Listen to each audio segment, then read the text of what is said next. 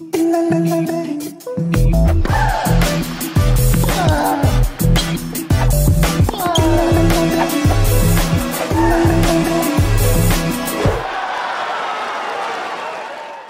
привет! Э, Две недели мы открывали Америку, и теперь пришло время ее закрывать. Закончился финальный в году турнир Большого Шлема, US Open. Э, Мы, конечно, не спали, уверен, что вы тоже.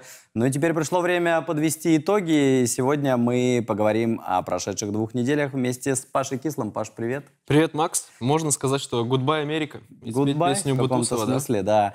Но пока еще давай рано прощаться, пока еще посмакуем все самое интересное. Конечно, по горячим следам давай поговорим про финал э, Медведев-Джокович, который мы вчера смотрели все вместе в э, баре «Техника безопасности». Не получился, наверное, финал таким интригующим, которым его ждали? Да, конечно. Мне кажется, что Медведев э, эмоционально всего себя отдал на матч с Алькарасом. Потому что Медведев умеет, э, как мне кажется, выдать вот тот самый невероятный матч, э, когда это было в 2021 году. Все говорили, Джокович сейчас возьмет календарный большой шлем. И у Медведева вот с этой его хмылкой в правую сторону, да, вот эта вот губа, а, он умеет заставить себя, нет, я, ну, умеет сказать себе, нет, я стану тем, кто не даст Джоковичу этого сделать. Или какому-либо другому теннисисту чего-то крутого добиться. И вот в этом году а, Джокович не претендовал на календарный шлем, но перед ним стоял Алькарас в полуфинале, а, и все говорили, вот, Алькарас, Джокович, мы все хотим этот финал. То есть против Медведева а, было желание огромного числа людей, и, в принципе, всей общественности, наверное, теннисных энтузиастов, чтобы этот финал повторился. И вот Медведев выходит в полуфинал и говорит себе, нет, я стану тем, кто а, остановит Алькараса, и я выйду в финал. Но вот когда он вышел в финал, а, против Джоковича. Мне кажется, вот этого запала, вот он вышел, и что? Он станет тем, кто лишит Джоковича 24-го шлема. Уже вот такого сильного настроя, как мне кажется, у Медведева не было конкретно на финал. Да, он себя заставлял играть, да, он говорил себе, э, давай, борись, э, потому что годовщина у них с э, женой Мгм. Дашей после, после матча в интервью он сказал.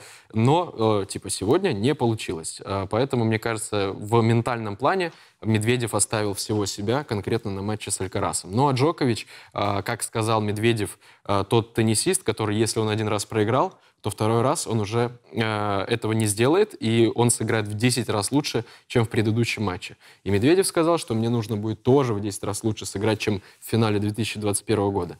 А Медведев боролся, Медведев держал мяч, э, Медведев пытался что-то придумать, но Джокович, стоит признать, в этом матче просто ну, каким-то невероятным образом сыграл. Если посмотреть фотографию, он как паук просто вот так на корте лежал, там одна нога вправо, другая влево. Да, были там страдания, какие-то судороги, но э, кто-то списывал это на то, что это вот очередной театр от Новака, но розыгрыши были там по 36 ударов, там по 40 ударов.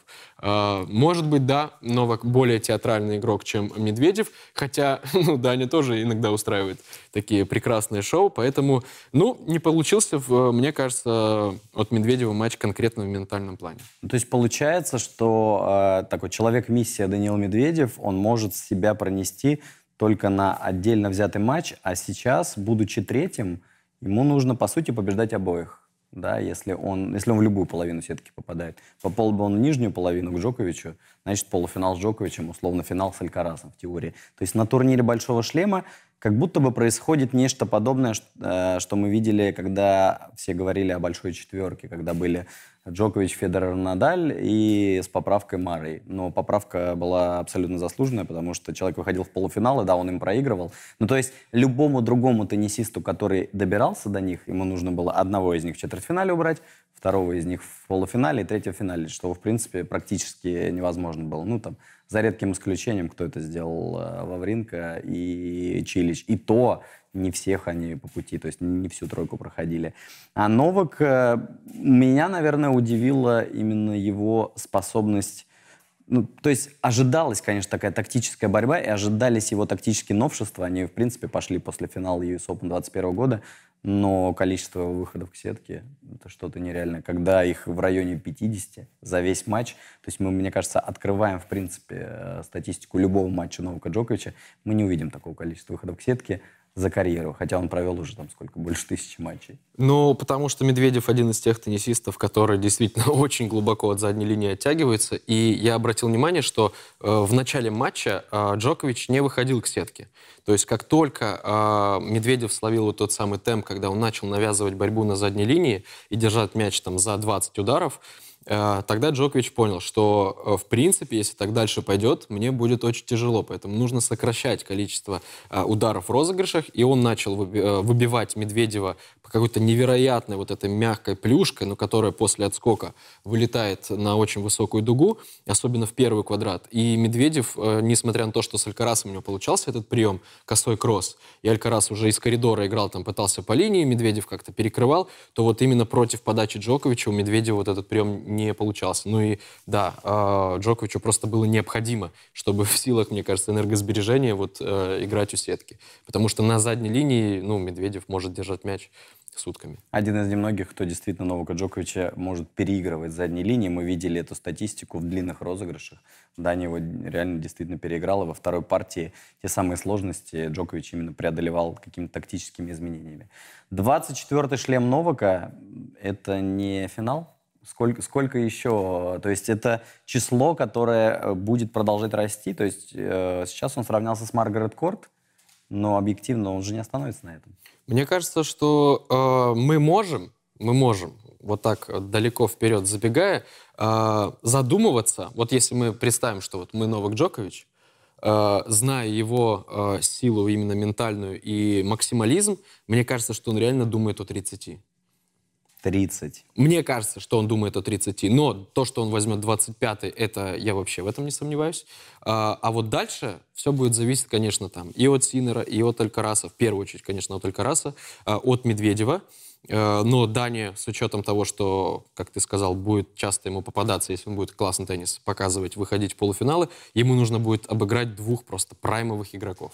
И Алькараса в полуфинале, или Джоковича в полуфинале, и затем в финале, э, ну, опять же, кого-то одного из них. То есть эта задача, на самом деле, непосильная. Пока что вот она выглядит такой, при условии, что они э, оба будут играть на каждом из турниров Большого шлема.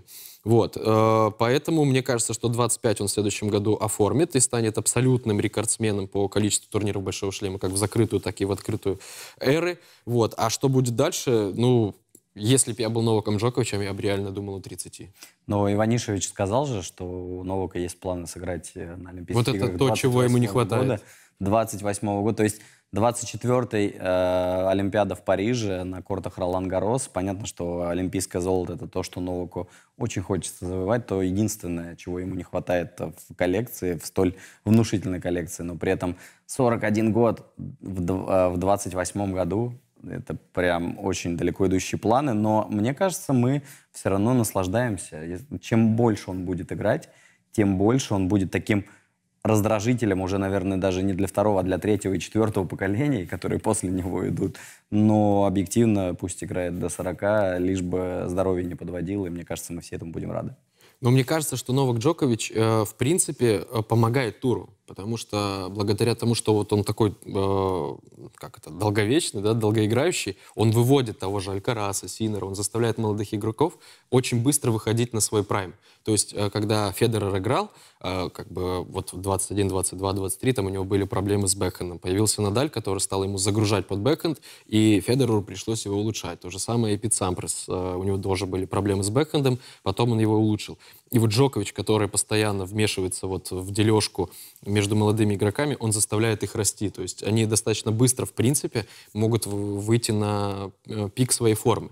Но тут другой момент. Это может быть травмоопасно. То есть а, тот же Алькарас, Синер, а, Руне — Э, они могут очень быстро выйти на свой пик, а что будет дальше? То есть они будут дальше так продолжать играть на таком же уровне, либо они будут прогрессировать. Но Джокович в этой ситуации выглядит как теннисист, который познал вообще о теннисе абсолютно все. То есть э, все же прекрасно э, знают, особенно вот в топ-10, как играть против того или иного игрока. Они знают огромное количество комбинаций, они умеют варьировать там отскок, вращение, там, подачу.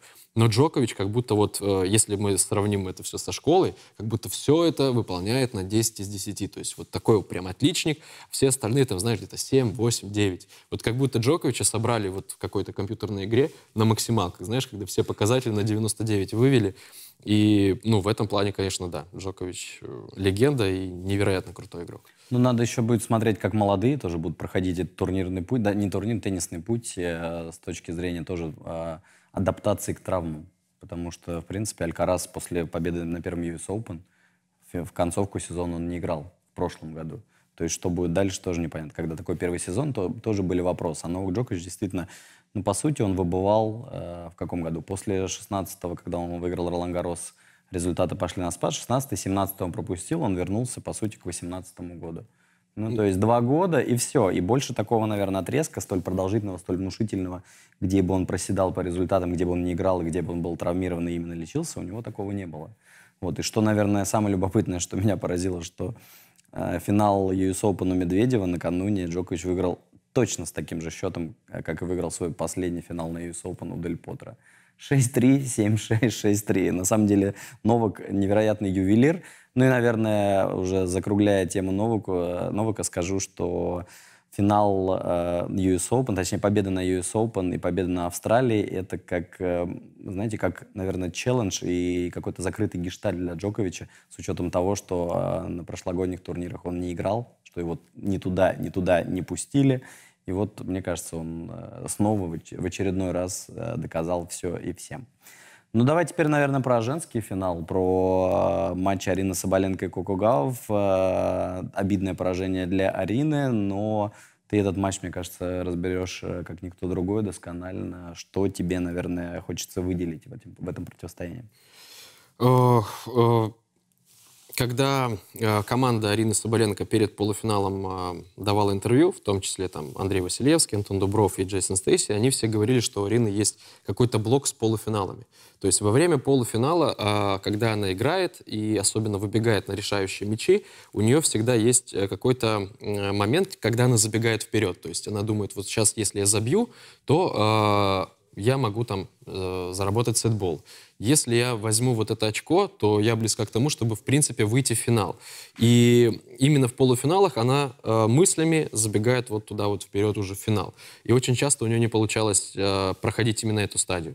Э, с Мэдисон Кис она проиграла первый сет 0-6, затем э, отыгралась 3-5 во втором сете, отыгралась 2-4. То есть здесь она проявила характер, э, смогла переломить э, свой настрой и выйти по итогу в финал. Но вот здесь она выходит э, на матч против Коко, она слышит просто оглушительную поддержку. Э, Гауф, она очень вот так с места в карьер начала. Первый сет э, просто не давала дышать абсолютно Коко, но и Коко тоже как бы перед родными трибунами, возможно, вот эта оглушительная поддержка ее немного ну, так поднадавила на нее. А затем Коко вот покинула корт, вернулась, э, ее также продолжали э, поддерживать, она стала меньше ошибаться, она стала лучше держать мяч. Ну, а Арина это вот как Андрей Агаси все время говорил, что Чангу нужно забить не один, не два, а три раза, потому что э, ты пробиваешь, пробиваешь, пробиваешь, он все тащит, и в какой-то момент, ну, невозможно же чисто вот так физически пробить там серию из шести-семи мощных ударов и все попасть. В какой-то момент ты допустишь ошибку. И вот Коко Гау за счет э, своей, во-первых, скорости, за счет того, что он, она очень классно держит заднюю линию, ее особо не продавить, то есть она за счет вот именно скорости очень хорошо ее удерживает. И Арина пыталась это сделать, но Коко все держала, начала. Ну и Арина все, начала э, как будто бы, знаешь, терять веру в себя, в свою силу, потому что вот сила оказалась в этом матче э, слабее скорости и выносливости гауф. Ну и плюс еще вот э, поддержка, конечно. Арине хотелось, чтобы хотя бы кто-то за нее болел, потому что там был очень классный розыгрыш, когда она лопшотом обвела э, или свечкой, кому как угодно, э, Коко, попросила поддержки, но там такие, знаешь, жиденькие были аплодисменты. И в конце на интервью э, она сказала, вот, где же вы были раньше, почему вы меня так не поддерживали? Но, мне кажется, для Арины это тоже очень крутой урок. Потому что на Australian Open поддерживали, ну, плюс-минус 50 на 50. Всем mm-hmm. хотелось увидеть, знаешь, такую вот настоящую борьбу между двумя классными теннисистками, Рыбакина и Соболенко. А здесь Америка, здесь Гауф, здесь молодость, здесь э, наследие Сирены Уильямс, и все такие, ну, в прошлом году Сирена Уильямс завершила карьеру, в этом году появилась Коко, которая как будто бы, знаешь, возрождает вот это вот влияние. Э, сирены. И они, конечно, за нее э, топили, ее поддерживали. И вот Арина ну, прошла через вот это, через этот опыт, когда все против тебя, несмотря на то, что да, ты классно играешь, никто не против тебя, но э, как будто все за другую теннисистку. И вот э, это, мне кажется, должно сделать Арину намного сильнее. И в следующем году, мне кажется, тоже она будет претендовать на победу на турнире Большого Шлема.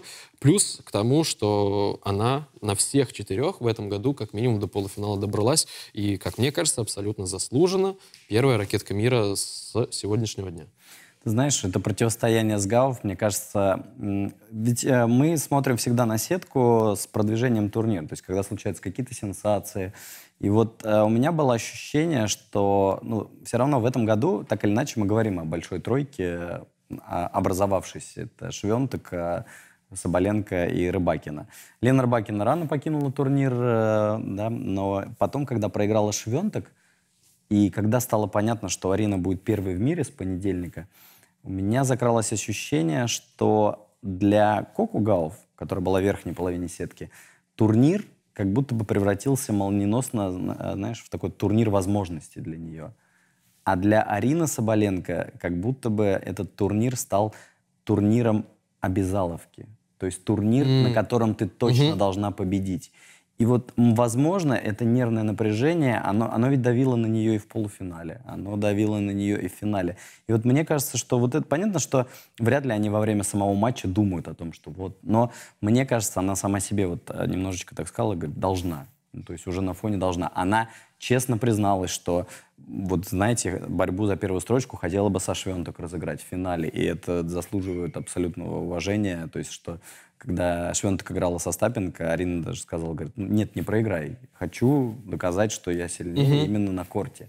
Но объективно, когда вот случаются такие э, в каком-то смысле сенсации в, в сетках, вот мне кажется, что они по-разному шли, и именно вот разное восприятие вот этого титула потенциального – но на одну немножечко задавило, а для второй, наоборот, расправило крылья. Ну да, потому что как только стало известно, что Арина будет э, первой ракеткой мира с э, сегодняшнего дня, с понедельника, э, у нее сразу же начали вот спрашивать, что вы ощущаете по поводу того, что вы первая. Она говорила, э, я сейчас на этом не концентрируюсь, моя задача — это турнир. И потом, во время полуфинала, ее объявили уже как первая ракетка mm-hmm. мира, хотя, ну, так не принято. На турнире она посеяна под вторым номером. И мне кажется, что, ну, так как Мэдисон Кис выходила, воз... вот все же знали вокруг, что Арина против того, чтобы, ну, сейчас говорили о первой ракетке мира.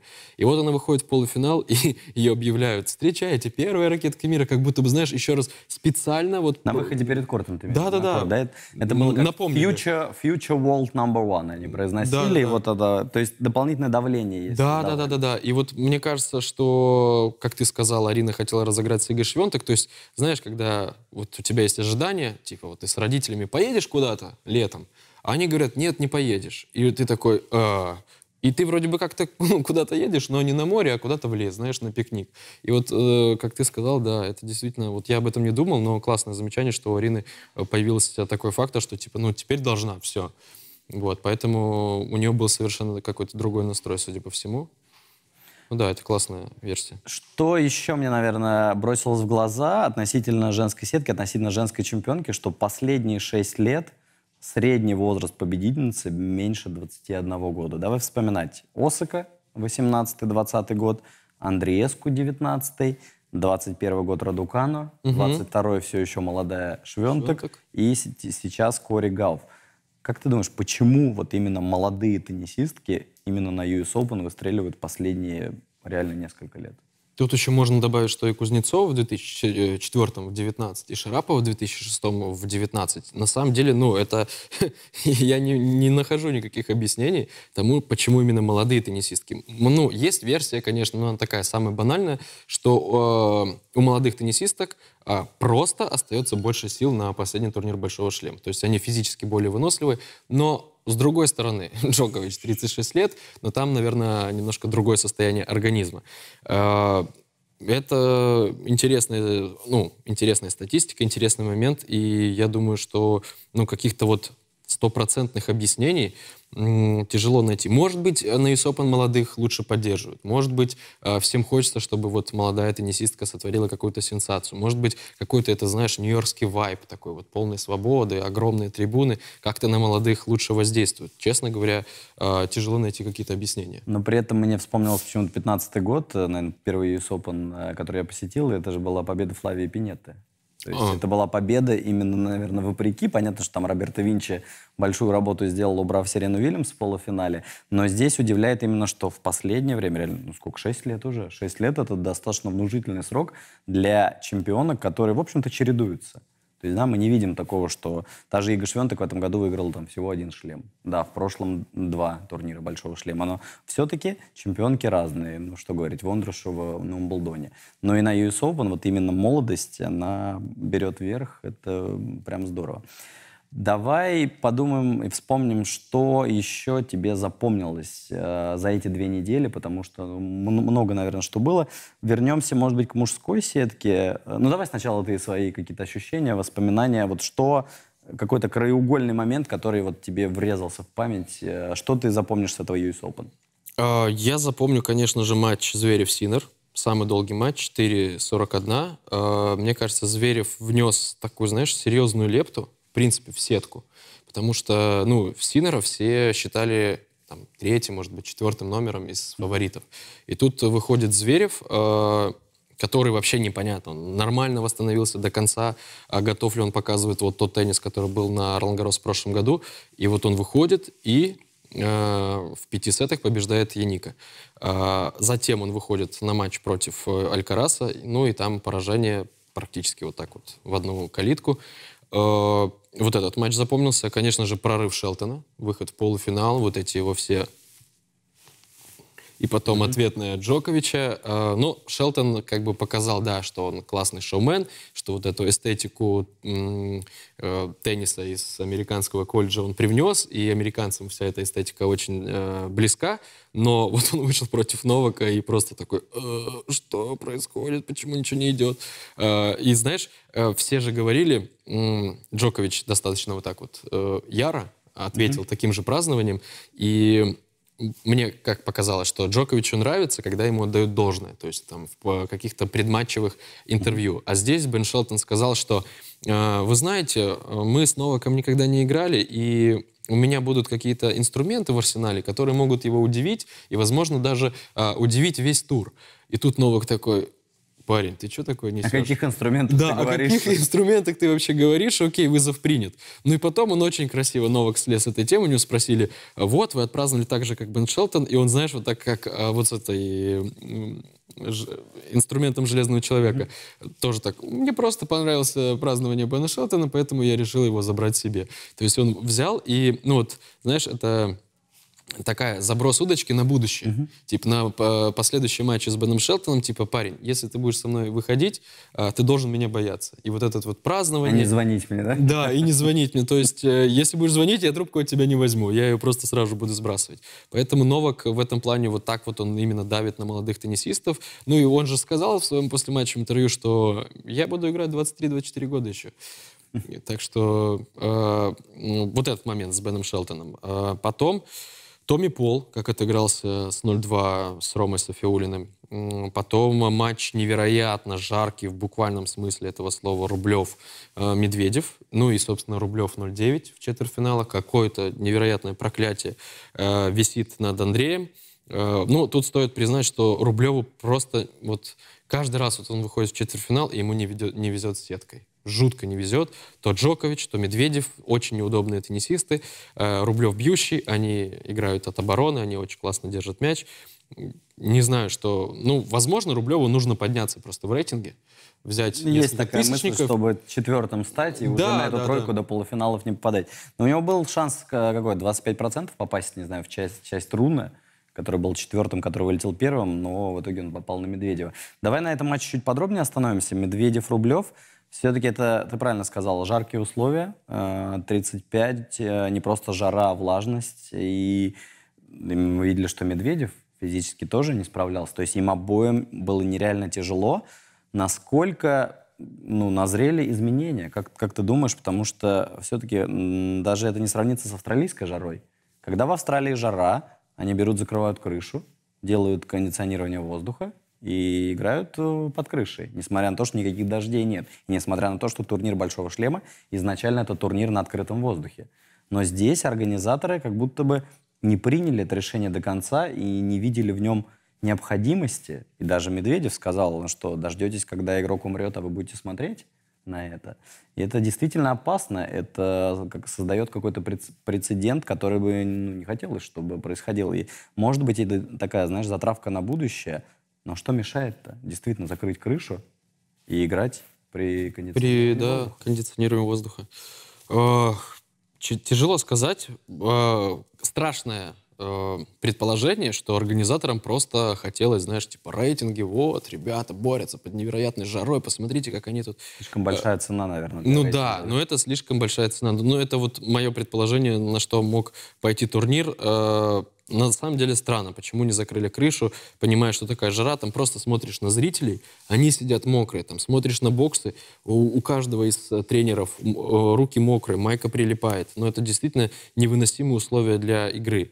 И действительно странно, почему не закрыли крышу. Ты знаешь, у меня еще есть такая мысль, я просто вспоминаю какие-то свои ощущения.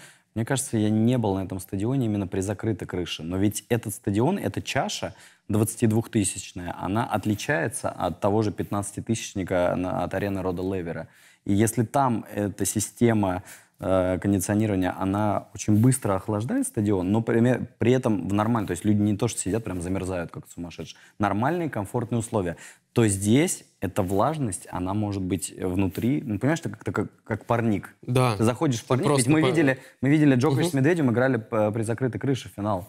Там и 23 тоже, градуса И было. тоже было тяжело. Тоже было вот тяжело, Именно да. вот эта влажность, она как это... проникает внутрь вот как пробежаться по пляжу. То есть, когда ты выбегаешь ну, в каком-то сухом климате, ты бежишь, ну, и легкие себя ощущают нормально. Но когда ты вот где-то решаешь пробежаться по, по морю, у тебя вот буквально там 5 минут, и все, и тебе тяжело. Это сказывается на ногах, на руках.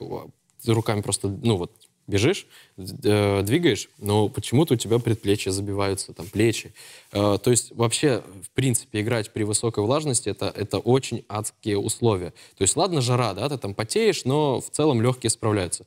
Но влажность, она именно вот на аэробную нагрузку влияет. И какой бы ты ни, э, каким бы ты крутым теннисистом не был, э, все равно будет тяжело, потому что, ну, это нагрузка просто сумасшедшая. И вот те, кто там писал э, в комментариях э, под матчами, ой, ну что тут ныть, вы зарабатываете так много, ну, попробуйте хотя бы, я не знаю, там, выйти, побегать из стороны в сторону по задней линии при такой жаре, и вы поймете, как тяжело было э, игрокам. И то, что они вообще, в принципе, три сета провели, ну, это просто браво и Медведеву, и Рублеву. Пожалуй, это был самый тяжелый и изнурительный матч, несмотря на то, что он трехсетовый, но условия конкретно в этом матче просто были сумасшедшими. А, немножко, наверное, про завершение карьеры Изнера и Сока. Mm. Уходят легенды. Я думаю, что это тоже такой знаковый момент. И как тепло его прощали, э, точнее, тепло его провожали. Но мне немного непонятно, почему они Сирену в прошлом году провожали после первого матча. И здесь Джона тоже. Начиная с первого матча. То есть у них такое ощущение, что Шоу они делали каждый день. Любой, любой матч э, Джона Изнера, любой матч Сирены Вильямс на прошлогоднем турнире. То есть у меня сложилось именно так. Но при этом э, американский теннис в хороших руках. Да, американский теннис, э, мне кажется, вот у него как глоток свежего воздуха. Э, Бен Шелтон, Томми Пол, Тейлор Фриц, на мой взгляд, среди вот этих э, трех теннисистов, в... а, и Фрэнсис Тяфф, конечно mm-hmm. же. Вот. Э, Тейлор Фриц, несмотря на то, что у него там есть мастерс на Индиан Велс. И он сейчас первая ракетка. И первая да. ракетка разве? Или... Да. да? да. Первая ракетка. Ну да. Э, как будто бы он выглядит среди них самый вот такой вот, ну, лично для меня самым невзрачным, угу. uh потому что у него нет какой-то определенной, знаешь, такой вот фишки и четкой характеристики. То есть Томми Пол очень быстрый игрок, он э, очень спокойный при всем при этом, он никогда не эмоционирует и, в принципе, очень дружелюбный. Бен Шелтон у него мощная подача, он, в принципе, тоже достаточно быстрый, и плюс у него еще харизма и шоу какое-то устраивает. Фрэнсис Тиафо, ну, это просто вот человек-оркестр, который может в любой день э, обыграть любого теннисиста, если у него попрет. Ну, и вот эта улыбка э, в 32, то есть очень такой позитивный парень. Но Тейлор Фриц, даже вот по телосложению ты смотришь, и тяжело поверить, что это профессиональный теннисист, каких-то атлетических данных у него супер нету, ну и в целом тоже от него не знаешь, чего ждать, вот, потому что в конце прошлого года он же впервые участвовал на итоговом, выстрелил. То есть такая вот... играл. Да, темная лошадка Тейлор Фриц, э, но, как мне кажется, вот именно Томми Пол, Бен Шелтон Фрэнсис Тиафу, вот они, конечно, да, э, локомотив сейчас американского тенниса. Несмотря на то, что Тейлор Фриц первая ракетка Америки. Ну, давай тогда по женской сетке немножко пройдемся. Наверное, особняком э, стоит еще один матч Швентека Остапенко, да, когда это... Ига проигрывает и проигрывает Алене, взяв первый сет, в общем-то, и проигрывает ей в четвертый раз подряд и не может найти аргументов против игры Остапенко. Это действительно неудобный соперник. Ну, то есть мы понимаем, что Остапенко, в принципе, неудобно всем. В ее лучший день Алена Остапенко может обыграть кого угодно – ни для кого не является секретом. Алена Остапенко, чемпионка Ролан которая выиграла своего финала Халеб, допустив 50 невынужденных ошибок или что-то около того, но при этом активных выигрышей было там еще больше. Действительно, Ига не может справиться с Аленой уже как пунктик Алена для нее. А, вот единственное, я не помню, на каких покрытиях они играли друг с другом. То есть все четыре матча были сыграны на харде или были на, на, на грунте? грунте тоже было, по-моему. Да? Можно э, посмотреть сейчас. Мне кажется, что ну, конкретно вот в матче на US Open Ига не справлялась э, с форхендом со своим, потому что Алена очень мощно загружала и под право, и так как э, Ига, ну это вот аналитика вот Александра Аношина, я с ней абсолютно согласен, мне кажется, это очень логичное объяснение того, почему Ига проиграла в этом матче. То есть у Иги Швентек вот эта вот перекрученная хватка, она встречает мяч э, локтем, а так как Алена играет очень плоско, э, очень мощно, она просто не успевала находить вот этот вот импульс отсюда и отвечать э, обратно. То есть она проигрывала именно с точки зрения скорости э, справа. Э, с бэкэнда Швентек намного быстрее. Вот, Алена это все прекрасно понимала, она пробивала, ну и, собственно, заслужила победу, как мне кажется, ну, здесь э, никаких нареканий к Алене не может быть. Выдала реально крутой матч, и, знаешь, вот так вот э, для Коко Гауф и для Арины, в принципе, да, вот mm-hmm. расчистила путь. И очень прикольно, что вот Алена Остапенко выбила действующую чемпионку Игу Швентек, э, Данил Медведев выбил действующего чемпиона Карлоса Алькараса, и вот все такие думали, защитят ли титул? А тут бац, нет, не даже, даже в финалах их не было. Даже в финалах, Но да. посмотрел, я Остапенко играл трижды с ней на харде, один раз на траве. На траве там вообще а, без шансов. Вот. Правда, это было 18. Ну, то есть ждем все-таки матч. Интересно вот. будет посмотреть, как да. они на грунте. на грунте, мне кажется, что там э, против Иги шансов не будет, потому что Ига на грунте успевает абсолютно все. И ближайшие, вот, наверное, 2-3 года, мне кажется, на грунте будет конкретно на Ролгорос непобедима. Ну и последний, наверное, кого вспомним, Каролина Возняцки. О, да. Вернулась, вернулась, причем вернулась ну, победоносно, да, несмотря на то, что, понятно, четвертый круг, э, понятно, что экс первая ракетка мира, и она сама, так, знаешь, очень уверенной поступе говорила, а я спокойно ожидала от себя такого результата, и могу даже больше. Может ли больше? Мне кажется, да. Она, она же сейчас не будет играть, да? Она сказала, что она... взяла паузу да, до Австралиан Open, да. то есть она поняла, что может, она поняла, над чем ей нужно поработать, э, над какими компонентами, хотя, мне кажется, ну, все было круто. Она же... Э, с кем? Э, кому она проиграла? Гауф. Гауф. Ну, чемпионки. И тем более, что она... В трех сетах. Причем. В трех сетах. То есть она поняла, что может, сейчас она просто, мне кажется, поднаберет э, чуть больше, э, ну, точнее, лучшую физическую форму, и на Australian Open ее можно записывать в фаворитки. Тем более, что Australian Open 18-го она забирала, поэтому два предстартовых турнира, я думаю, да, перед Австралией, и вполне, вполне способна пройти дальше. В общем, в любом случае, будет интересно следить э, и за Каролиной Возняцки. Анжели Кербер сказала, что вернется э, тоже совсем скоро, да. Еще одна мама, которая вернется в тур.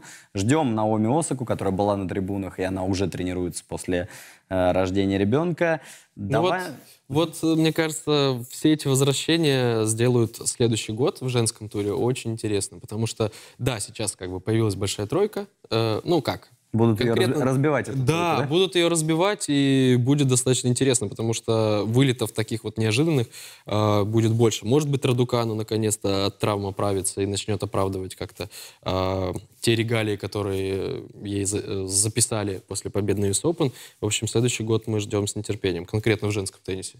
Но мы пока оста- остаемся в этом году, и у нас еще, конечно, итоговые турниры впереди, еще парочку мастерсов. А, Наверное, давай попробуем спрогнозировать. Сейчас у нас ну, старые, ну, старые в плане Джоковича, старая новая рак- первая ракетка мира, а Арина Соболенко все-таки впервые возглавила рейтинг.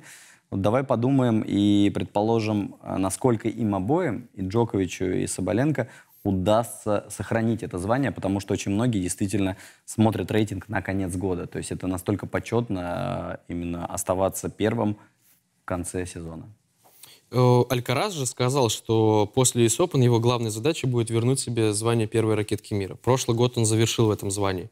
И, в принципе, он, когда увидел, что, несмотря на то, что Джокович, допустим, победит на итоговом, э, это никак не скажется на рейтинге. Сейчас не такая ситуация. Э, Алькарасу придется играть на итоговом, ему придется хорошо выступать и в Шанхае, и в Париже.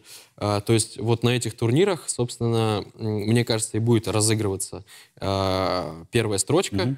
А, Если там у кого-то получится 2000 взять там и Шанхай, и м, Париж, хотя это будет, конечно, тяжело. Париж больше все-таки турнир Джоковича, 6 раз он там побеждал. Шанхай, статистику Новака я не знаю.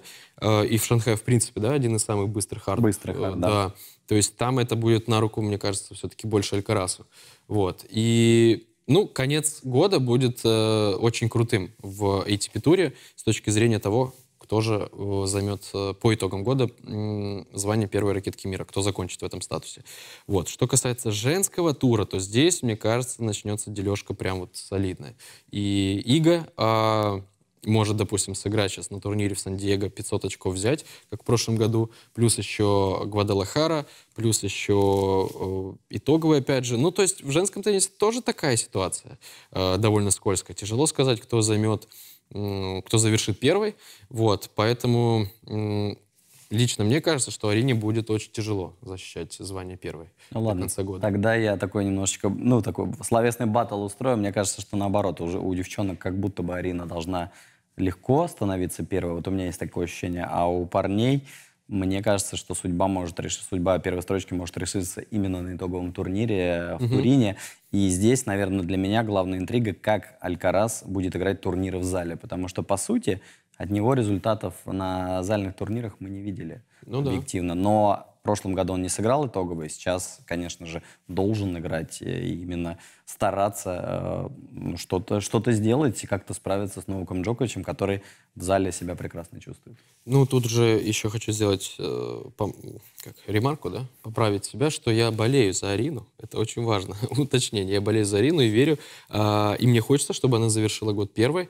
А, ну, просто зная Швентек, она может вцепиться зубами и какие-то неудобства а, доставить. Но, конечно же, мне хочется, чтобы Арина завершила год первой ракетки мира и утерла нос всем тем, кто говорил, что она недостойна. Потому что в этом году она достойна, как никто другой, потому что результаты, вообще, в принципе, 5 полуфиналов минимум э, на последних пяти турнирах Большого Шлема, ну, это крутое достижение. Она вписала свое имя в 13, э, ну, в общем, такого же достижения, как она, добивались э, до этого только трин- э, 12 теннисисток.